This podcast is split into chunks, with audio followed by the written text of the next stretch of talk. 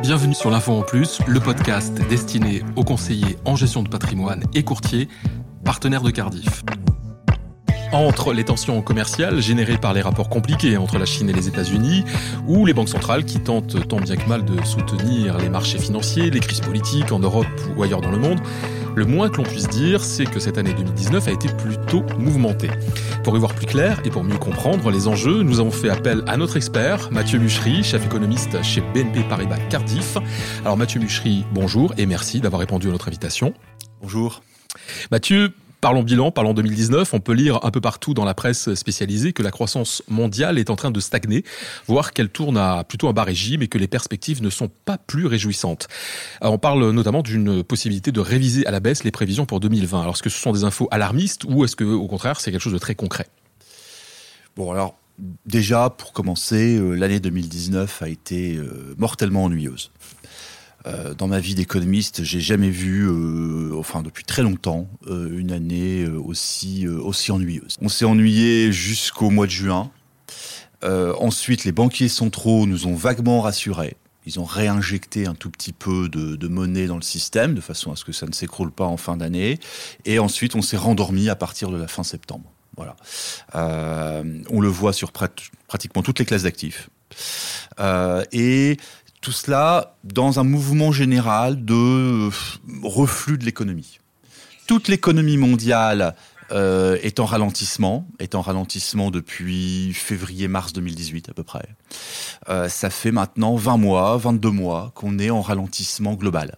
La Chine ralentit, les États-Unis sont en train de commencer à ralentir, l'Europe ralentit très nettement, mais il n'y a pas de récession. Donc un ralentissement sans récession, des classes d'actifs déconnectées, des actions qui font 25%, des obligations euh, qui arrivent en territoire négatif en termes de rendement nominaux. Tout ça est assez ennuyeux. Et euh, l'espoir, c'est que 2020 soit un petit peu plus euh, stimulant et qu'il se passe enfin des choses. Parce que pour le moment, ça craque, ça craque un petit peu, mais on n'a pas d'événement particulier, rien de nouveau dans le territoire de la macroéconomie, rien de nouveau sous le soleil. Des des taux négatifs, mais c'est pas une innovation. Alors, avant de, parler de 2020 et des, perspectives euh, qui se profilent à l'horizon, on va dresser un bilan, si vous voulez bien, Mathieu Muchery, de l'année 2019.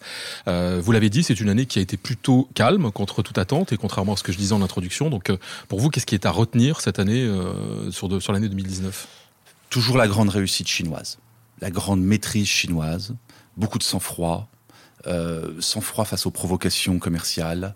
Après, il y a un autre événement qui me tient à cœur, vous le savez, c'est le New Space, donc euh, l'avancée de SpaceX, euh, cette transformation du secteur spatial, dont on se souviendra, je pense, dans un siècle. Sinon, des micro-événements.